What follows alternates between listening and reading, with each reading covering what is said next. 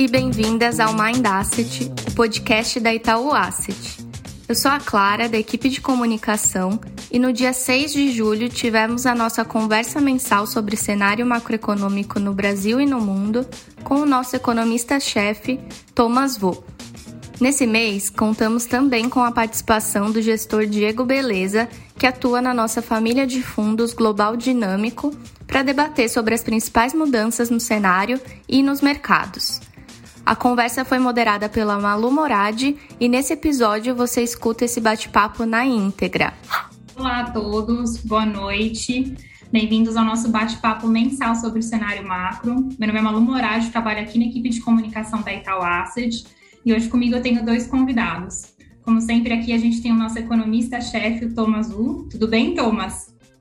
Tudo bom, Malu? Boa noite. Boa noite. E seguindo a mesma dinâmica das nossas lives, né, desde abril, a gente também trouxe aqui um dos nossos gestores para contribuir para o bate-papo com a visão de mercado dele. Dessa vez o convidado é o Diego Beleza, responsável por uma das estratégias dentro da nossa família de fundos Global Dinâmico. Tudo bem, Diego? Boa noite. Boa noite.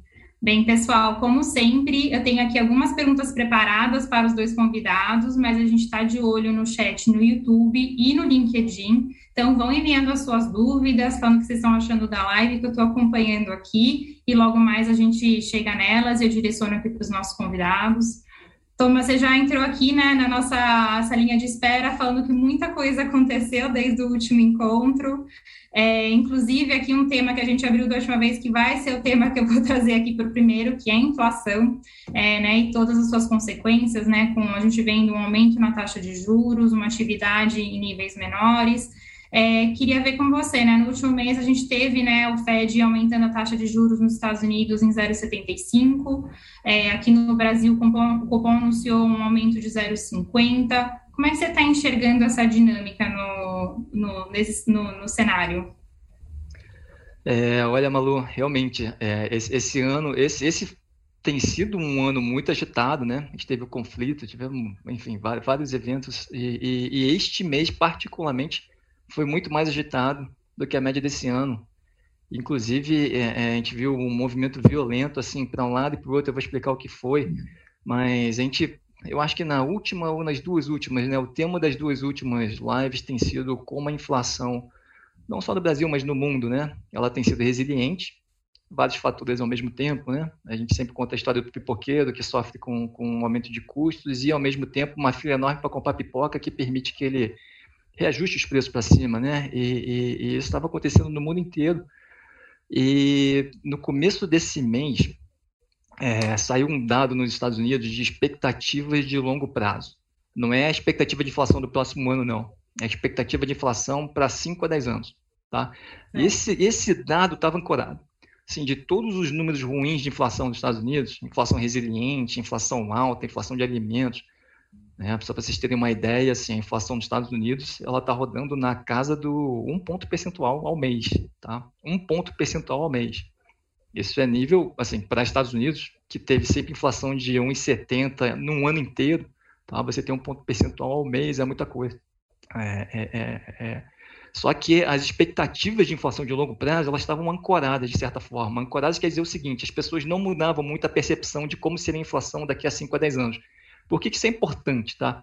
Isso é muito importante porque uma coisa é o Banco Central combater uma inflação resiliente, ela não cai, você continua subindo os juros, ela não cai, mas com expectativa ancorada. Outra coisa é você ver que a expectativa começa a desancorar. O que, que quer dizer a expectativa começar a desancorar?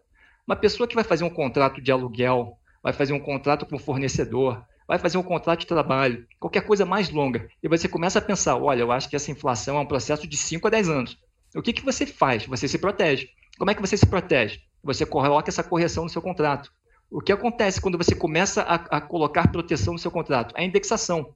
Quando a inflação vem e ela aumenta, automaticamente, por causa de um contrato, todos os aluguéis sobem. Então, assim, a inflação passada foi alta. Ah, a inflação futura também vai ser. Porque agora está no meu contrato que meu salário tem que subir, está no meu contrato de que o meu aluguel vai ter que subir, está no meu contrato de que aquele fornecedor né? Eu vou ter que pagar mais para ele. Então, a inflação passada foi alta e agora, no fim desse ano, eu estou sofrendo com uma inflação mais alta de novo e vou ter que repassar os custos.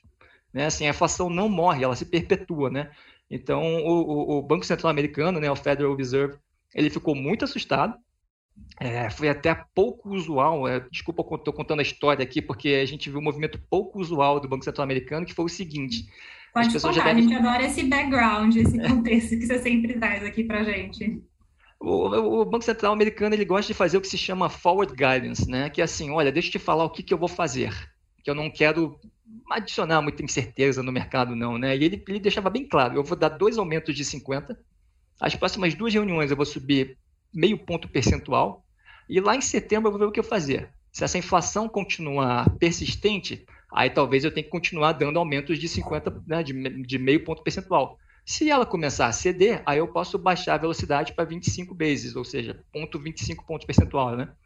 E o que aconteceu foi que assim, esse dado de expectativa meio desancorando saiu numa sexta-feira, a reunião era na quarta, e lá nos Estados Unidos tem um jornalista que tem fama de ser o, a pessoa através do qual o Banco Central dá recados em períodos de blackout. O que é período de blackout? Então, o período de blackout é o seguinte: quando tem uma reunião do Banco Central americano, ou aqui no Brasil também, no dia tal, eles não podem, os diretores não podem conversar com ninguém, não podem falar com a imprensa por, não sei, mais ou menos 10 dias. Cada lugar tem uma regra diferente. Não pode falar com ninguém. Só que aí ele se assustou e falou assim: caramba, esse número aqui me assustou. E eu já tinha falado que ia dar dois aumentos de 50 e eu acho que eu quero mudar de opinião.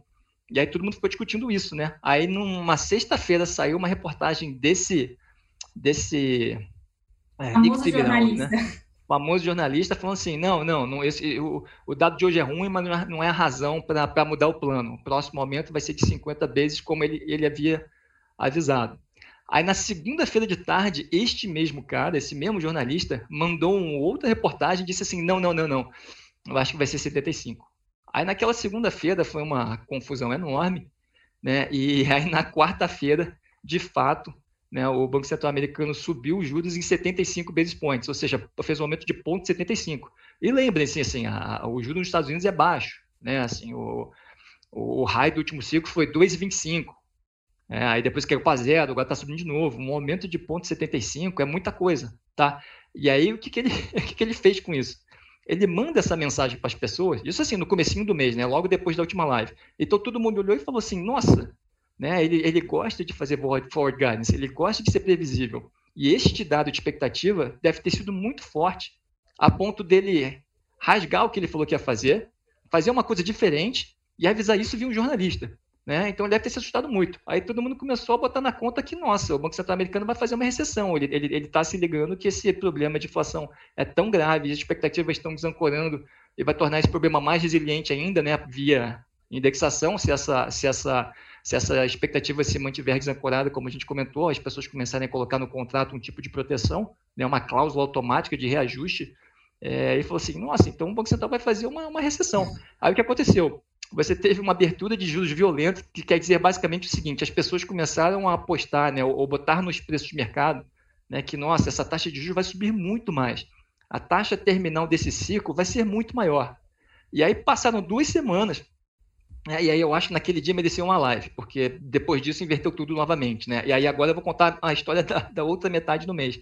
E é engraçado, porque aí depois de duas semanas, o próprio mercado olhou e falou assim, caramba, então se ele vai fazer uma recessão e se a taxa terminal é essa, ferrou, né? Assim, uma recessão é, é, é ruim para tudo, inclusive ele não vai conseguir subir esses juros, ele vai ter que começar a cortar em algum momento. E, e, e depois desse, desse aumento violento das taxas de curva, das taxas de juros futuros, né, as taxas de juros começaram a fechar de novo. Mas peraí, então essa terminal não vai ser tão alta assim. Mas é uma coisa muito doida, né, esse mundo que a gente trabalha, né? Porque é tudo expectativa, assim. A gente entrou no mês, aí veio um dado que assustou, e aí veio uma reação do Banco Central meio atabalhoada, e todo mundo pensou, nossa, ele vai subir muito mais do que a gente imaginava e vai vir uma recessão. Aí depois das duas semanas o mercado olha e fala assim, nossa, se ele vai subir muito mais vai vir uma recessão, então ele não precisa subir muito mais. E aí o mercado começou a fazer um fechamento de juros muito grande. E eu acho que hoje, eu diria assim, a gente não apenas está com esse medo de recessão nos Estados Unidos, mas hoje em particular, de manhã, né, teve um, um, um item a mais que é o seguinte: as pessoas agora estão ficando muito assustadas também com uma recessão muito grave na zona do euro por causa de falta de gás. Né? Então, a, além disso tudo que aconteceu nos Estados Unidos nesse mês, hoje de manhã, e, e, e quem deve ter acompanhado, assim, o, o euro, a moeda, se enfraqueceu demais frente ao dólar, né? porque há esse pânico meio generalizado de que não apenas a gente vai ter uma recessão nos Estados Unidos, a gente vai ter uma recessão grave na Europa também, tá? por causa desse problema de gás. Tá? É, é né? Como a gente sabe, o conflito continua, né? o a Alemanha tenta não comprar petróleo russo, e aí o russo tenta responder onde dói na Alemanha e na zona do euro, que aí eu vou cortar o fornecimento de gás, né? Mas, enfim, é, é, é de uma forma bem resumida, esse foi o mês de montanha-russa que a gente viveu agora. É, não, com, com tudo que a gente está vivendo esse ano, capaz de a gente ter que entrar ao vivo toda semana, né, com alguma, com alguma notícia. Toda semana, toda semana é... mundo muda. Mas que bom que você fez esse, essa avaliação aí dos últimos 30 dias. É, ainda dando aí esse backstage desse jornalista que eu não conhecia ainda essa história, achei super bacana aqui ficar sabendo. É, e aí, aproveitando, né, que a gente tem, tem o Diego aqui, Diego, é sempre importante, eu acho que quando a gente traz nossos gestores, é, é, a minha pergunta é sempre como que vocês estão enxergando, né, com todo esse contexto econômico que o, que o Thomas trouxe, como é que vocês estão enxergando os mercados globais, você e a sua equipe, inclusive, eu sei que a expertise de vocês são os mercados internacionais, então, conta um pouquinho para a gente como vocês estão enxergando esses movimentos.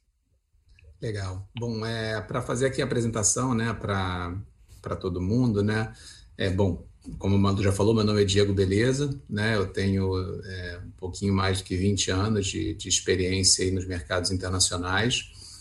É, a minha equipe, né, é uma equipe macro, né, e o que, que é uma equipe macro? Né, é uma equipe que ela tenta, ela acompanha, né, é, grandes tendências econômicas é, globais, né, então a gente olha vários países, e traça cenários e a gente tenta é, fazer cenários né, e nos posicionar para ganhar, ganhar nesses grandes movimentos globais. Né?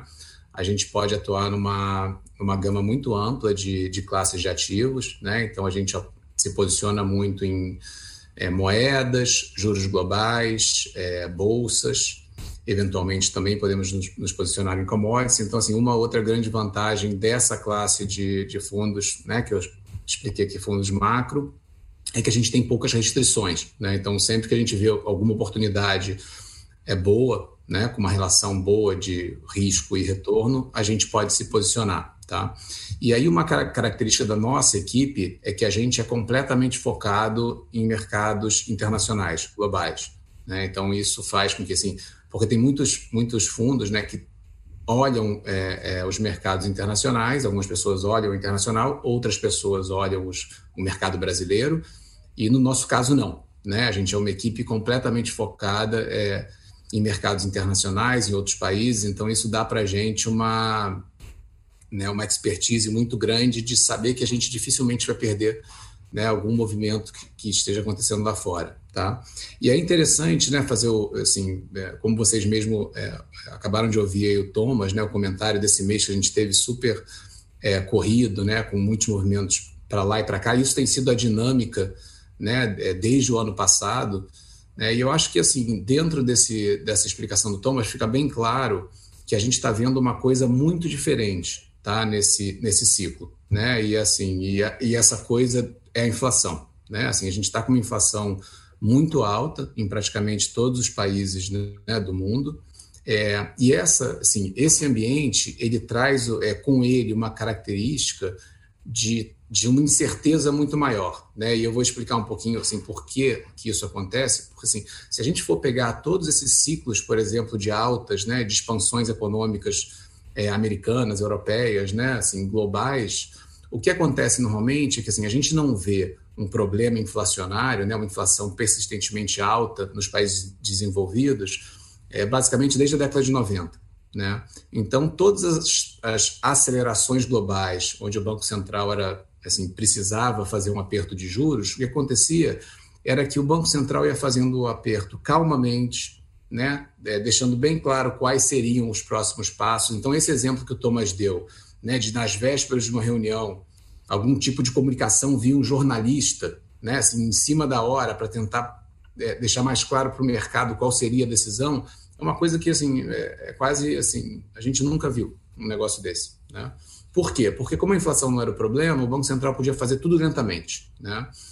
E assim, da, da mesma forma, né, assim, isso se refletia nos preços, assim, no, na construção de cenários por parte de economistas e de gestores, e também assim ficava mais fácil você projetar para onde iam é, as classes de ativos. Né? Então você tinha um cenário tanto com uma economia né, que era mais previsível, né, e os ciclos eram mais suavizados econômicos, porque o Banco Central ia subindo o juro lentamente, e o que, que a gente sabia? Né? O, o mercado antecipava que quando a economia começasse a desacelerar, como a inflação ela dificilmente era um problema, o Banco Central ia parar de subir juros né, e ia começar lentamente a cair juros caso precisasse. Então, os ciclos econômicos eles eram suavizados, né, e consequentemente os ativos ligados a risco eles é, tinham uma volatilidade menor e ficavam mais suportados. Né, era mais fácil você comprar ativos de risco. Né. Hoje em dia a gente está vendo um cenário completamente diferente, né. Como a inflação está muito alta, é, o Banco Central ele tem dificuldades né, de traçar ele mesmo cenários, né? As altas de juros elas têm que ser muitas vezes mais abruptas, porque elas estão diretamente ligadas né, a, a, aos dados de inflação que vão saindo né, e as projeções que vão sendo reajustadas toda, toda, a, a, todo momento. Né? E se a atividade ela desacelerar, dificilmente os bancos centrais vão poder parar de subir juros rapidamente e começar né, a cortar juros para suavizar a economia. Então você tem um ciclo econômico muito mais incerto né, e muito mais volátil também para as classes de ativos, o que torna é, os ativos de risco mais arriscados. Né? É, então, assim, é, essa característica do cenário global ela é uma característica completamente diferente e assim, muito importante hoje em dia. E aí, entrando um pouco até por um outro país, que é um país extremamente importante né, para ciclo, ciclo global, e principalmente para emergentes, que é a China, ele também, o que, que a gente sabia né, em qualquer ciclo chinês? Né? A gente sabia que eles têm metas de crescimento todo ano, né? e como é um governo centralizado, que praticamente ele monopoliza todas as decisões importantes da economia, né? e as estatais são muito importantes lá, a gente sabia que assim, olha, se desacelerar, no final eles vão fazer mais estímulos e a gente vai, a China vai crescer muito próximo da meta dela. Né? Então, assim, é, era uma certeza que a gente tinha, né? ou próximo de uma certeza. Né? E com, a, com agora, com essa, essa política de Covid zero né, que eles adotaram, a gente também tem menos certeza sobre isso. Hoje, esse ano, por exemplo, é um ano que não adianta. Né? Assim, eles tinham uma meta de crescimento ali próxima de 5%, 5,5%, que não vai ser atingida. Né? Não vai ser atingida porque simplesmente o Covid voltou a apertar lá, alguns meses atrás, eles tiveram que fazer novamente é, lockdowns e simplesmente aquela meta de crescimento econômico ela não vai acontecer. Né? Então, assim, é mais um país que é extremamente importante para o mundo inteiro e para países emergentes, Brasil, que adicionou mais um, uma volatilidade ao cenário econômico. Então, antes a gente tinha os Estados Unidos, Europa, né? os bancos centrais com um cenário mais claro, né, e trazendo menos vol, e agora esse cenário não existe mais, a gente está com mais vol, e a própria China, né, com essa política de Covid zero, ela também traz mais incertezas para o mercado. Né? Então, assim, a, assim, o resumo disso tudo é o seguinte: a gente está vendo um ambiente é, de é, é, onde escolher, né, traçar cenários econômicos, cenários para ativos e escolher quais são as melhores é, alocações né, para o nosso pro, pro dinheiro, pro nosso dinheiro, é, é mais difícil. Está mais, muito mais difícil do que já foi nos últimos 20 anos. Né? E aí, assim, nesse cenário, eu acho muito importante a gente é, ter a flexibilidade de estar investido em gestores que tenham uma gestão um pouco mais ativa, né? que possam, né, como o Thomas falou, as coisas mudam rápido. Então, assim, é importante que a gente esteja sempre acompanhando e podendo nos posicionar à medida que o cenário, que é muito fluido, vai mudando. Né? Então, basicamente é isso. A gente tem um cenário bem desafiador indo para frente, mas a gente está super confiante aqui que, assim, dentro né, de todo esse, esse estudo esse posicionamento que a gente faz de mercado, que assim, são muitas oportunidades, né, e a gente está bem animado, porque, na verdade, assim, em muitos momentos, quando a gente tem esse cenário com um pouco mais de volatilidade, cenários mais difíceis, a gente consegue se diferenciar e trazer rendimentos é, é bem, bem é, positivos. Então, a gente está tá bem, bem animado apesar do cenário desafiador. É, eu acho que esse foi o consenso né, dos nossos gestores desde abril, é que realmente é, é, o mercado está extremamente agitado, é um ciclo diferente, né, não, não é igual a outros momentos que a gente, enfim, enxergou no histórico aqui recente, mas que de fato existem oportunidades e, e, e aí a beleza né, de um fundo como o Global Dinâmico, que tem essa gestão né, ágil e flexível, com, enfim, sem, com multi-estratégias, com gestores ali preparados com suas expertise de diferentes mercados, países e realmente conseguem atuar é, em cenários desafiadores como esse, mas que, nem o Diego falou, com oportunidades. É, Thomas, queria aqui voltar aqui para um, um, tema que tem, que a gente nunca tocou no, em live, mas que eu acho interessante, que é, é, é, um tema de condições financeiras, né, que tem aparecido bastante aí em discussões de, de cenário econômico. É, eu queria entender um pouquinho o que, que, são essas condições financeiras, como é que elas influenciam, né, o cenário global. Essa, essa, é uma, essa é uma boa, essa é uma boa pergunta para o momento de agora, exatamente agora, porque é, como economista, a gente foca aqui nos fundamentos, né? E a gente olha o fundamento e a gente. O principal fundamento que chama a nossa atenção é uma inflação muito alta, atipicamente alta. A gente mostrou numa live aqui que a gente acha que esse problema é semelhante ao da década de 60. Foi no mês passado, tá? Eu sei que parece que é um passado muito distante, mas foi a live é. passada que a gente mostrou esse gráfico. Foi a passada, é engraçado isso, que eu, estava com a impressão de que, que tinha sido um ano, um ano atrás ali mas era, era, era e, e para combater essa inflação, uma das formas, né, e talvez a principal, é você é você diminuir a fila do pipoqueiro. Porque eu tenho que ver a pressão de custo, mas falar assim, olha, se, eu, se eu pegar esse saco de pipoca e passar de 10 reais para 20 reais, eu não vou vender nada, porque a fila está tá pequena. Né? Então ele vai ter que vai ter que se virar, assim, ah, produtividade, tentar fazer alguma mágica, né? E, e, e, e infelizmente passa por isso, tá? É, é, qual é a forma clássica que o Banco Central tem de diminuir a fila da pipoca? Tá? É subindo a taxa de juros. Várias razões. Você sobe a taxa de juros, né? E, e, entre outras coisas, tem alguns mercados que são mais sensíveis a juros, como comprar um carro, comprar um apartamento. E aí as pessoas começam a falar, né? Pô, não, é um, não é a hora de fazer um financiamento, né? Não é a hora de comprar o um carro ou comprar um apartamento. Qual o problema disso? É que carro apartamentos eles têm eles têm toda uma cadeia de produção por trás dela, né? Você vende né, metais, né? Apartamento então vários commodities, contrata mão de obra. É, lembra quando uma pessoa compra um apartamento novo, ela compra também uma geladeira nova, uma televisão nova, né? Tem toda uma economia que é movimentada através desses itens grandes. Então, de cara, a economia já diminui um pouco, né? E entre outras razões também, a pessoa olha e fala assim, olha, eu vou poupar mais também, porque o, né, a taxa de juros está mais alta, né? Você começa a fazer as pessoas pouparem um pouco mais e, e terem um, um, comportamento um pouco mais conservador, tá? Só que não é a única forma que, que, que o Banco Central tem para fazer essa desaceleração da economia, não é só a taxa de juros. Quando ele sobe a taxa de juros, por exemplo, a, em geral a bolsa cai, tá? É, pensa assim, de, de, de, de, você pode pensar de várias formas. Acho que o exemplo mais fácil de falar assim é tech. Todo mundo sabe assim, é aquelas empresas de tech. Né? O que é uma empresa de tech? É uma empresa que ela não tem lucro hoje, mas ela vai ter lucro lá na frente. É por quê? Porque, poxa, é uma empresa de tech. Você está lá, começou um novo, uma nova Amazon, né? E ela não tem lucro hoje. Ela vai lá e tem que fazer um, investimento, tem que comprar máquinas, tem que botar um monte de gente, né? E vai ganhar mercado, mas, poxa, ele é tão inovador que lá no futuro as pessoas só vão comprar coisas na Amazon ou nessa nova plataforma aqui. Então, o lucro está lá na frente. Tá? Só que quando a taxa de juros aumenta, né, esse, esse, é o preço do dinheiro, né? Assim, quando, quando a taxa de juros aumenta, você fala, poxa, agora o cara está me pagando cinco reais de juros, a gente pagava um, sabe? Sei lá, se eu prefiro garantir uns cinco reais com certeza e sem risco agora, do que o apostar nessa empresa que lá na frente vai dar lucro, né? Agora o cara está me oferecendo 5% aí, desculpa, falei 5 reais, né? 5% de juros para deixar o meu dinheiro aqui num CDB, né? Não sei se eu vou, não sei se eu vou tomar esse risco, né? Então a, a bolsa cai. Diferentemente do Brasil, lá nos Estados Unidos, é, a gente chama assim de, vamos dizer assim, a democratização financeira. Muitos, muitos americanos médios, sabe, têm, têm algum dinheiro em bolsa parte, grande parte da, da, do dia da, da aposentadoria dessas pessoas está também em bolsa. Tá? E aí, quando a bolsa cai, chega aquele status no fim do mês e fala assim: o saldo da sua aposentadoria, né, do seu valor do seu portfólio caiu.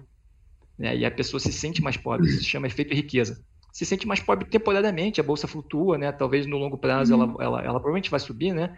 mas a pessoa se sente mais pobre e fala assim: olha, não é hora de fazer aquela viagem, não é hora de trocar geladeira né, a pessoa acaba tendo um comportamento mais conservador. Então, as condições financeiras também apertam via bolsa. Tá? E aí, de certa forma, é, e tem, um outro, tem uma outra forma adicional que é via, que é via taxa de câmbio. Tá? A taxa de câmbio ela aperta direta e indiretamente porque é, aí um exportador exporta menos, ou seja, traz menos renda para dentro dos Estados Unidos, a gente está falando aqui da economia americana agora, né? E outra coisa que é muito interessante, se você pegar as maiores empresas da, da Bolsa Americana, né, elas, elas têm muita receita fora. Né? A Amazon, a, desculpa, a Coca-Cola, a, a, a, Apple vende muito iPhone lá fora, né? Então, então quando, quando o câmbio aprecia, né? quando o dólar fica muito forte, da mesma forma que para a gente aqui, quando, quando o dólar fica muito forte, fica ruim para a gente viajar, fica ruim para a gente comprar um iPhone lá, né? Fica, fica, fica ruim para o mundo inteiro. Quando o dólar fica muito forte, fica ruim para o mundo inteiro comprar produtos americanos. Né? Essas empresas que, que gigantes da bolsa americana que tem muita receita né, no, no mundo inteiro, né, essa receita cai, né, e a, e a bolsa aperta. Então, assim, as condições financeiras que promovem essa desaceleração da economia, que diminuem a, a, o dinheiro que gira na economia, que diminui a, fila da pipoca, não é só a subida de juros, é queda na bolsa e uma apreciação do dólar, o dólar americano ficando muito forte. Essas três coisas dão uma segurada. Mas o que, que acontece? Né? Ao longo do ciclo, você vê um aperto de várias dessas forças, mas em momentos diferentes. O ciclo começa quando o Banco Central fala essa inflação está me incomodando e eu vou começar a subir juros.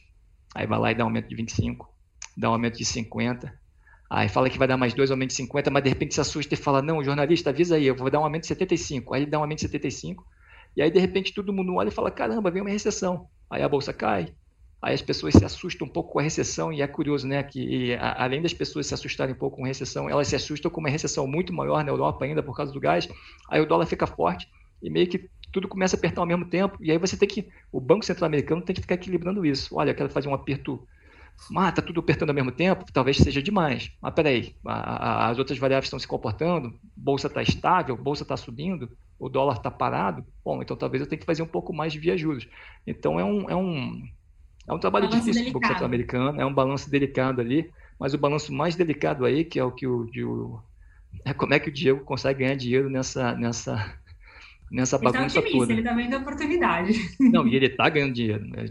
Esse que é de tirar é. o chapéu ali. É, a gente, a gente é, é, ao longo desse ano, né, quando foi ficando muito claro, porque assim, a inflação ela já veio alta, né, desde o ano passado, né, e, e existia, assim, no, em algum momento do meio para o final do ano passado, a gente chegou a ter uma, uma expectativa de que a inflação ela ia cair, e o aperto poderia ser um pouco mais lento, né, por parte do, do Banco Central americano, né.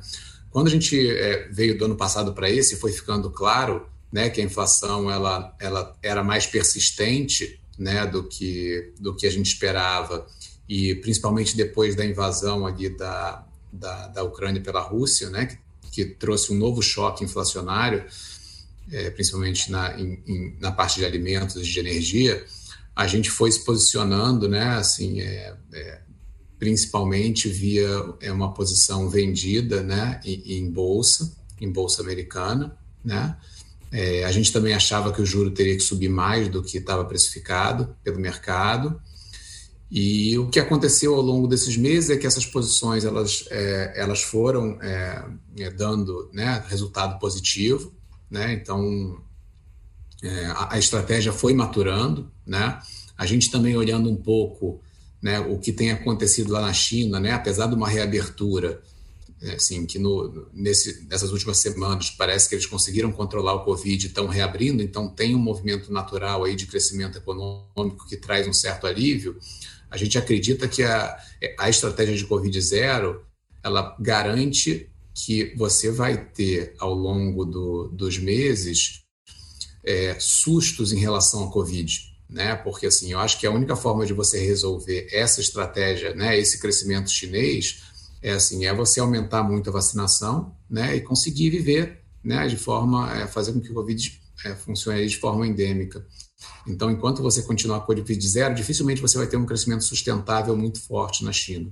Né? Então, o que a gente foi fazendo ao longo dessas últimas semanas, né, a estratégia de juros Estados Unidos para cima que a gente tinha, né, e alguns países da Ásia também, elas foram maturando, né? A gente acha que hoje o mercado está é, precificando com uma certeza um pouco maior uma recessão, né? Está ficando um pouquinho mais claro que, assim, provavelmente a gente vai ver uma recessão entre o final desse ano e o próximo. Então a gente já acha que a posição de juros ela é talvez um pouco mais equilibrada aí, porque assim a gente consegue enxergar um cenário que os juros continuam subindo lá fora, porque a inflação continua forte, mas por outro lado, se a gente realmente é, vira uma recessão acontecendo é, assim, próximo da virada do ano, a gente provavelmente vai ver uma desaceleração econômica muito rápida e, e a gente consegue também enxergar um cenário de que os juros fecham, caem né, mais do que do que está aí no mercado. Então, hoje em dia, a gente tem uma posição menor em juros e a gente está ainda com uma posição vendida é, em bolsa, achando que é, os ativos de risco ainda têm um, um, uma, uma condição muito difícil aí pela frente. E a gente também tem uma posição comprada em dólar, como o Thomas falou, né? A gente, é, quando o mundo ele desacelera, é, em grande parte das vezes o dólar americano ele fica forte, né? E a gente acredita ainda nesse cenário de desaceleração global. E a gente está, assim, especificamente numa posição ali comprada em dólar contra a moeda chinesa, porque a gente acha que assim essa estratégia chinesa de é, para é, é, e reacelera, para, reacelera, ela é uma estratégia que ela não estimula é, investimento, muito pelo contrário, ela inibe investimento privado, que apesar da China ser um país né, que é, o governo define muitas coisas, muitas vezes a gente tem a impressão errada de que é, o investimento, o emprego, ele é criado é, é preponderantemente pelo, pelo governo, né? E, e não é. Ele é em um pedaço, mas assim, um pedaço extremamente relevante, ele vem do setor privado.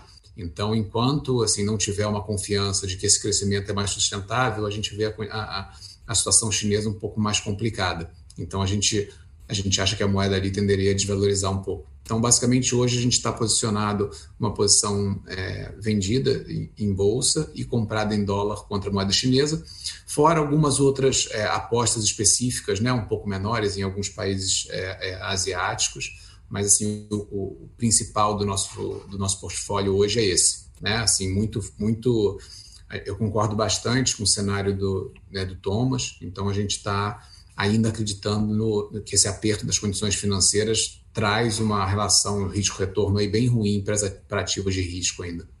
É isso. Maravilha.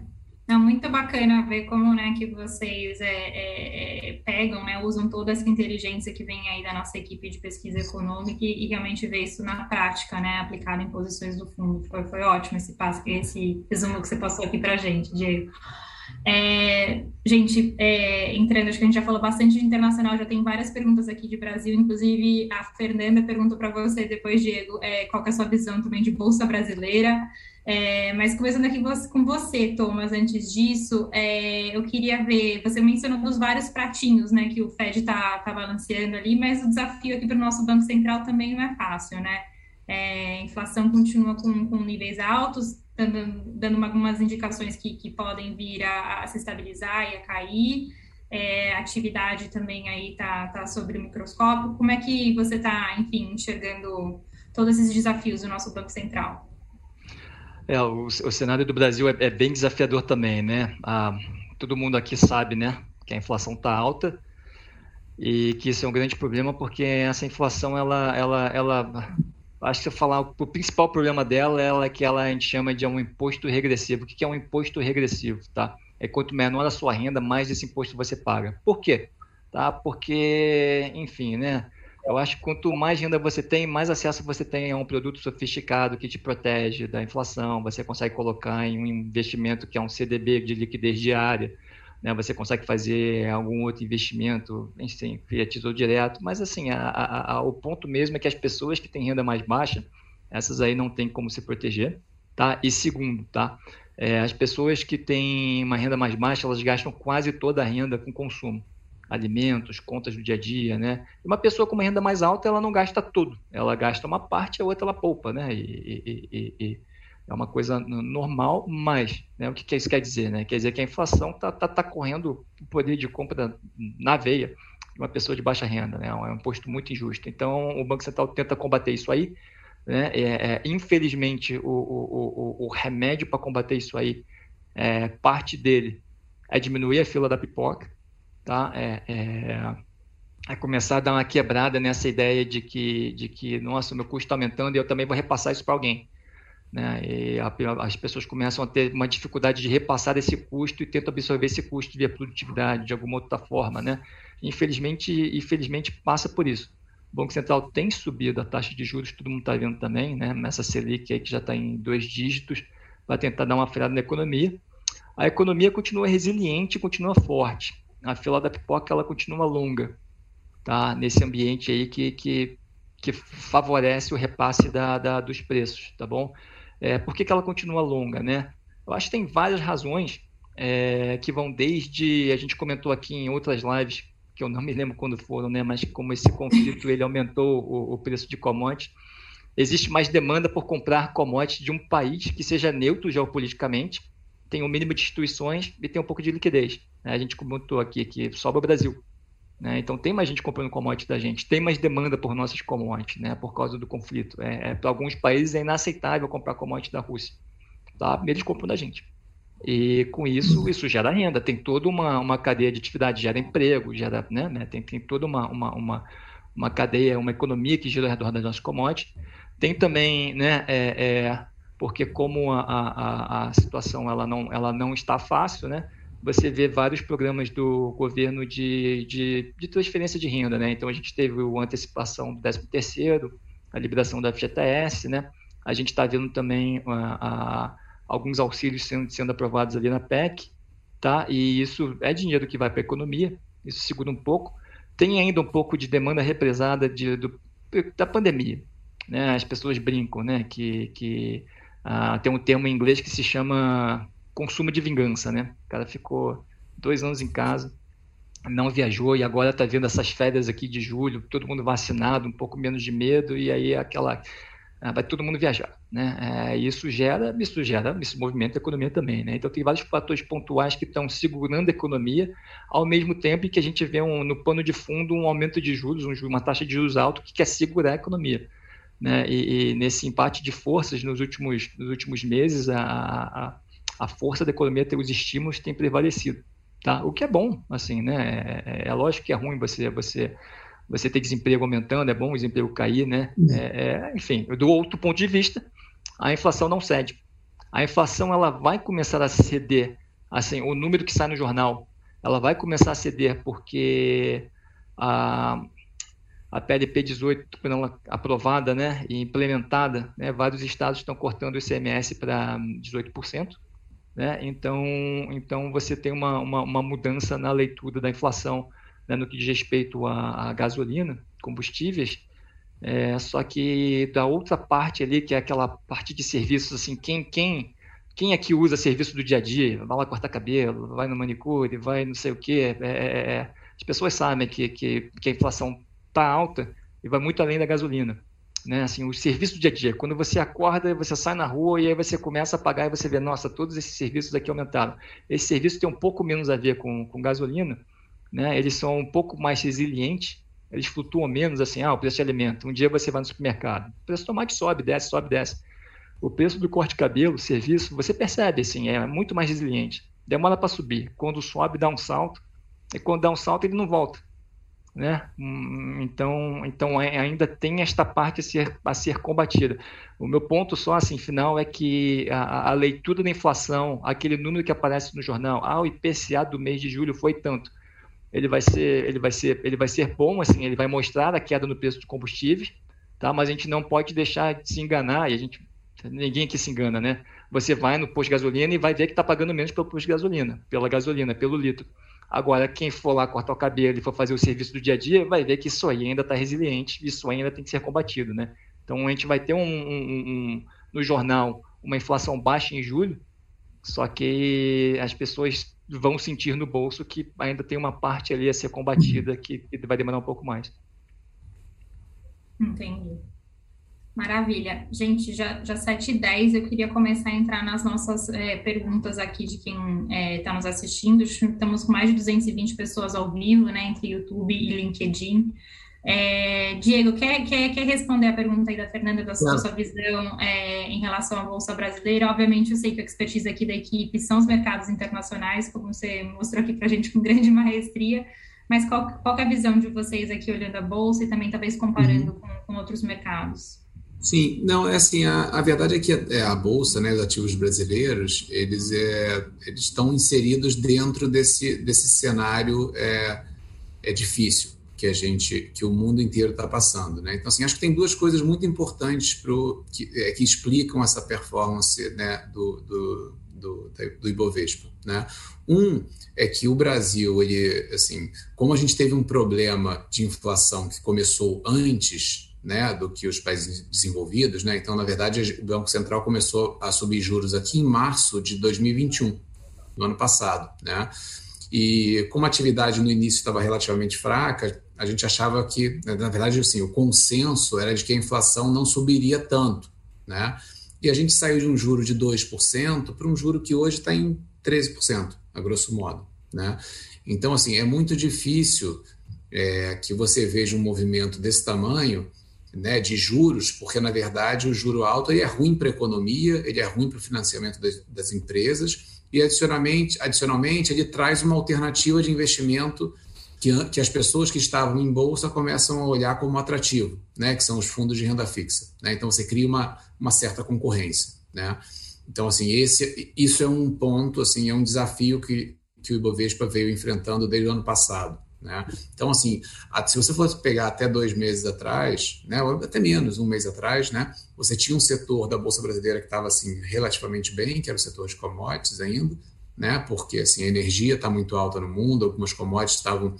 É, é, alimentos muito altos, então você tinha um setor de commodities relativamente bem, né, enquanto alguns setores ligados ao consumo doméstico já estavam em níveis extremamente baixos, né? E agora na margem você teve com essa esse medo de recessão lá fora, né? E, e, e, essa correção dos preços de commodities, você teve esse outro setor, que é o setor de commodities, também começou a sentir, né? E teve uma correção fortíssima no, nas últimas, é, das últimas semanas, né? Então, assim, é difícil dissociar o Brasil desse cenário externo, né? Que é um cenário difícil, né? Assim, por outro lado, né? Você é, com certeza já tem na bolsa brasileira alguns setores e algumas empresas em, em preços relativamente baratos. Né? Então, assim, o que eu, o que eu, a forma, assim, o que eu diria é, assim, de novo, né? Nesse tipo de cenário é sempre bom a gente ter, né? Ter, é, assim, uma ajuda de um profissional, né? Ajuda de investir, investimentos em gestores que sejam ágeis, que sejam gestores ativos, que possam né, fazer uma alocação um pouco mais dinâmica e buscando as melhores oportunidades. Né? Então, o, o, ponto positivo é que, sim, existem com certeza algumas empresas e setores que já, já estão em níveis baratos, mas a, a, a, notícia ruim é que é muito difícil dissociar o Brasil né, desse cenário externo um pouco mais desafiador, além da própria volatilidade que a gente tem internamente num, num ano de eleição. Tá certo. Mais uma pergunta aqui no, no YouTube é, do José Antônio, aqui, Thomas. É, se há um consenso do mercado até quando o Fed poderá subir taxas de juros? Se tecnicamente a gente já está numa recessão, eu acho que todo mundo está preocupado, né? É, a gente está em recessão, o que, que a gente tem que. Quando que a gente vai? A gente vai entrar numa recessão? Como que funciona essa dinâmica? É, eu achei interessante aqui essa pergunta. É, Malu, é só comentário rápido aí, pedir desculpa pro pessoal que a gente passou do tempo, mas é porque tinha muita coisa. Nossa, isso aqui tá valendo por duas lives aí. É, é... Olha só, é... acho que tecnicamente a gente está em recessão. Tecnicamente, a definição técnica são dois trimestres de contração. O primeiro trimestre nos Estados Unidos o PIB caiu e a previsão é que ele caia também nesse segundo. É, só, que, só que não é essa recessão que a gente está falando no, no, seguinte sentido. O, o, o, ah, tem, tem muita coisa que entra no PIB, e o consumo do PIB no primeiro trimestre ele subiu. Que a gente chama de consumo mais investimento, que são as partes saudáveis do PIB, sabe? Eles, eles subiram. Aconteceram algumas outras movimentações ali com, com enfim, né, com, com outras variáveis, estoques, que, que acabam fazendo com que o PIB fique negativo. É, mas o PIB do primeiro tri não foi tão ruim assim, não, apesar de ter estado negativo. O segundo tri vai ser negativo também, é, já está com uma cara um pouco pior, e aí você vai ter uma recessão técnica. Mas lá nos Estados Unidos tem um órgão chamado NBER, né, que as pessoas chamam NBR, E ele que determina assim, ah, no mês tal, dezembro de 2007 começou a recessão, de mês tal parou. E eles olham para várias outras informações. E uma delas que diz que você não está em recessão é que o mercado de trabalho até agora, já assim, primeiro e segundo trimestre, está muito forte. Está muito forte, assim, só para dar um exemplo, o desemprego, não é só que o desemprego está baixo e que a inflação de salário está alta, mas é que nos Estados Unidos tem uma situação atípica, ocorre poucas vezes na história, na magnitude que está, mas tem mais desempregados, ou desculpa, tem mais oferta de trabalho que desempregados. Ah, aliás, a gente falou sobre isso né, no, no, na live passada, né? Assim, qualquer pessoa quiser arruma emprego. Não é uma recessão isso aí. Assim, qualquer americano hoje, o cara, pá, eu quero um emprego, ele vai lá e arruma. É, assim, as pessoas estão desesperadas para contratar. Então, tecnicamente, você pode pegar essa definição de dois trimestres de contração, mas o fato é que não está em recessão. Mas vai ver. As condições financeiras, quando a gente olha né, o aperto de juros com a correção de bolsa, né, com o, dólar, quando a gente olha esse combo todo, as condições financeiras já estão apertadas e nas nossas projeções, a gente acha que o ano que vem o PIB seria negativo menos 0,4. A queda pequena. É uma correção pequena, né, mas a gente acha que essa, essa recessão está vindo. Ela, ela vem. A gente tem grande convicção disso. O que a gente tem menos convicção é o seguinte: o tamanho dessa recessão é suficiente para trazer a inflação de volta para 2?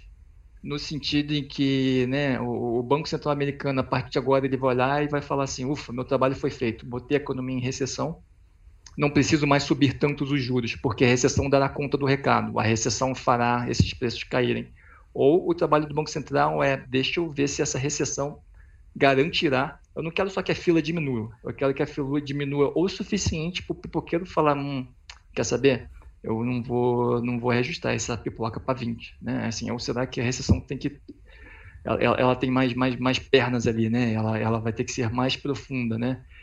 é, a gente acha que essa recessão tem que ser mais profunda. Essa que a gente está prevendo com as condições financeiras de agora não seria suficiente tá, para ancorar a inflação. Quer dizer, então, necessariamente que o Fed, o Banco Central Americano, vai continuar subindo juros? Não. Um, as condições financeiras podem apertar via outro lugar, como a bolsa começar a cair, ou o dólar ficar muito forte, especialmente se você tiver uma recessão na Europa que é mais grave que a recessão americana. Né? Ou dois, né? o Banco Central Americano pode talvez fazer isso em duas etapas. De repente, ele não quer levar essa inflação para 2, se isso for causar uma recessão muito grande. De repente, ele quer levar essa inflação de 5 para 3, aí depois, lá na frente, ele leva de 3 para 2. Não sei, tem essas duas outras hipóteses, tem essas duas outras incertezas que a gente, quer, a gente, a gente tem que levar em conta e que o Diego leva em conta quando a gente está analisando o cenário. Né? Uma coisa é falar assim, a recessão tem que ser mais alta, tá? Tem, desculpa, ela tem que ser mais profunda para essa inflação ir para 2. Isso não quer dizer que a gente vai apostar que o Banco Central americano vai subir né, assim, essa taxa de juros para 10 pode acontecer de outras formas, né, que é a ponta das condições financeiras de portfólio do Diego, e isso também pode não acontecer, ele pode não levar essa inflação para dois. Todas essas incertezas têm que ser incorporadas no cenário ali, né? Maravilha. E falando de portfólio do Diego, aqui a gente recebeu uma pergunta do Everton no YouTube perguntando o que, que você está achando do S&P 500, é, que eu achei interessante aqui você, você comentar um pouco. Uhum. É, assim, a gente tem uma visão, eu tenho uma visão ainda é, é, pessimista, né? Embora já, já, já tenha acontecido aí um ajuste, né, em termos de, de preço, né? Então, o que acontece é que normalmente numa, numa recessão média, numa recessão americana, o ajuste médio aí do S&P, ele oscila aí próximo de 30 a 35% de queda, né? Então, a gente até o momento, a gente está vendo um ajuste aí entre 20% e 25%, né, dependendo do, do que, que você está olhando. Né? Então, o que, o que a gente acha é que a gente já vê um, um ajuste razoável né, em termos de múltiplo. Né? Então, assim, a relação preço-lucro né, do S&P, ela já caiu, que é quanto você paga pelos, pelos, pelos lucros correntes, né? já, já tivemos uma correção razoável, né? Ainda falta um pouco, tá? Assim, a nossa, a nossa visão aqui é que ainda falta um pouco. Provavelmente olhando para frente, aí, na, na medida em que essa recessão ela realmente ocorra, né? E aí só complementando a visão do Thomas, que assim, eu concordo bastante com ele aí, a gente tem algumas dúvidas ainda, né? Tanto eu quanto ele, em relação a como o Fed vai, vai reagir, mas o ajuste que o Banco Central tem que fazer, ele parece ser maior do que o que foi feito até o momento, né? E assim, não é apenas uma recessão técnica de dois trimestres que resolve. Para jogar essa inflação para baixo, você necessariamente tem que ter uma taxa de desemprego subindo, né? E isso está longe de acontecer até o momento. Então, a nossa, a minha visão aqui é que você provavelmente vai ver ainda revisões, né? Você pode ter visto um primeiro momento, né? Um primeiro pedaço de um ajuste já grande que a gente teve nas bolsas, né? Em relação ao múltiplo que é pago pelos lucros, mas eu acho que o que a gente vai começar a ver ao, até o final desse ano, início do ano que vem, são as revisões de lucros para baixo né, das empresas, é, dos lucros que as empresas americanas vão dar para frente. Tá? Então a gente está com uma visão ainda é, relativamente é, ruim para a bolsa americana. Tá certo. É, uma pergunta aqui do, do Bruno, e acho que é a última pergunta aqui que a gente tem tempo, ele está perguntando no LinkedIn se com a aprovação da PEC dos auxílios, Quais serão os possíveis impactos para a economia nacional? Será que o governo vai aumentar a taxa de juros novamente para controlar um possível impacto dessa aprovação? É, Malu, esse, esse, é um tema bem, bem, bem, bem, bem polêmico, né? Mas assim, deixa, deixa eu explicar com, com, com bastante, deixar bem claro assim o que, que eu quero dizer. É, quando a inflação ela está alta. E, e, vamos falar assim, não é uma inflação de ah, o carro usado ou o smartphone está caro. É, é, é, é comida, a gasolina, conta de luz, conta de gás. Né? É, tem, tem partes mais vulneráveis da população que precisam de ajuda. Você não pode falar assim, ah, cara, desculpa, a inflação está alta, mas aperta o cinto aí, né? Assim, quando a gente está falando de alimentos, uhum. é, assim, tem uma dimensão social que é muito diferente de você falar assim, olha, o carro usado está caro, não é a hora de trocar de carro usado. Tudo bem, você vive com isso. Agora você fala assim, não é hora de comprar alimentos. Você não pode falar uma coisa dessa. Então, a, a, a, um momento como esse, de fato, demanda, sim, uma ajuda às camadas mais vulneráveis da população. Demanda, sim. O que a gente tem que entender é o seguinte, quando você faz isso, né, é, é, como é que o Banco Central, como é que você consegue controlar a inflação? De novo, é desacelerando a economia. Então, quando você, você ajuda essa camada da população, você tem que fazer a desaceleração ser maior na camada que não é vulnerável, o que faz parte do jogo. A pessoa que não consome, a gente comentou aqui, quanto maior a renda, né? mas assim, mas você poupa, você não gasta toda a sua, o seu salário no supermercado. Você poupa um pouco. Né? E essa pessoa pode segurar um pouco mais do fardo de combater essa inflação. Assim, a economia como um todo tem que desacelerar mas a gente não quer que desacelere na, no, no, pessoal mais vulnerável, o pessoal mais vulnerável vamos proteger. Vocês continuam consumindo exatamente o que vocês consomem, porque a, a conta para vocês ela dá ali na linha, né, na, na linha d'água. Não tem lugar, não tem gordura para vocês cortarem. Pessoal que tem gordura, vocês vão ter que cortar mais. Tá? Vocês vão ter que cortar mais para a gente fazer esse, esse corte. Como é que isso acontece? Você faz uma transferência fiscal para esse pessoal tá? que é mais vulnerável e o Banco Central sobe mais os juros que aí aquela pessoa lá que ia comprar o apartamento, não é hora de comprar o apartamento, não é hora de comprar o carro, né? E você faz um aperto maior via juros, tá? Então, isso, isso o livro texto diz, assim, isso, isso, isso, isso faz parte do jogo mesmo, sabe? O que você não pode fazer é as duas coisas ao mesmo tempo. O que você não pode fazer é o seguinte, olha, tá difícil para todo mundo porque a inflação tá alta. Ah, vamos ajudar, vamos dar dinheiro para a camada mais vulnerável e vamos aliviar um pouco no juros também. Essa inflação não vai cair nunca. Né? E não é que, ah, mas você está então torcendo para apertar o, a, a, economia de algum lado. Não, eu estou torcendo para essa inflação cair, porque essa inflação ela é um imposto extremamente regressivo. Quanto maior a renda, melhor você se protege. Quanto menor a sua renda, maior a inflação corrói o teu poder de compra. A gente tem que acabar com isso aí. Não dá para ser mais de 10%. Né? Só que, é, assim, então, assim, falando no seu ponto, porque a gente está ajudando nessa PEC umas camadas mais vulneráveis, a gente vai ter que subir mais os juros? Sim, mas não é por vingança, não é porque a gente quer, né? É porque eu acho que questão de justiça social, a gente poupa a camada mais vulnerável desse aperto e a gente aperta mais nas camadas não vulneráveis. Né? E aí os juros faz isso. Né? E Thomas, a gente está vendo isso também em outros países, né? Isso não é só no Brasil, né? A própria Europa, é, vários países estão subsidiando energia, né? É, Bom ponto. Então, assim, não é, não é uma, um, não são medidas tomadas, né, apenas pelo, pelo, pelo Brasil. Bom ponto. O que, o que vale ser discutido é assim, a, a, a magnitude da transferência, tá? Ela tem um impacto é, é, é equivalente no tamanho do aperto de juros adicional, né? Se a gente não ajuda nenhum vulnerável, eu não estou dizendo que isso é o correto, né? Mas se a gente não ajuda ninguém, faz nenhuma transferência, o juro sobe x. Se a gente ajuda uma parte pequena, o juro sobe um pouquinho mais. Se a gente considera vulnerável mais de metade da população, né? E, e, pode ser, a gente tem que ver como é que essa renda é distribuída. Não estou fazendo nenhum julgamento de valor aqui. Mas quanto mais a gente ajuda, maior o aperto de juros. Né? Porque, por exemplo, se a gente ajuda metade da população, a metade que sobra tem que fazer um aperto maior. Porque pode. É, né? e, e, deve. Né? Existe essa questão distributiva que ela é muito relevante, sim. Né?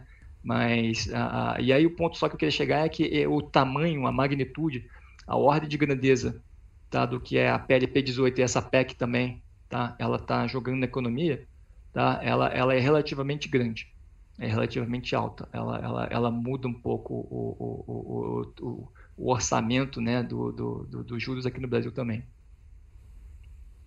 Certo. Gente, estamos chegando aqui no final, reta final da nossa live. Eu queria agradecer muito ao Thomas e ao Diego. Aqui a gente cobriu muita coisa hoje. É, saímos aqui com realmente uma aula sobre o cenário macro e acho que a gente conseguiu passar por tudo que aconteceu nesse último mês.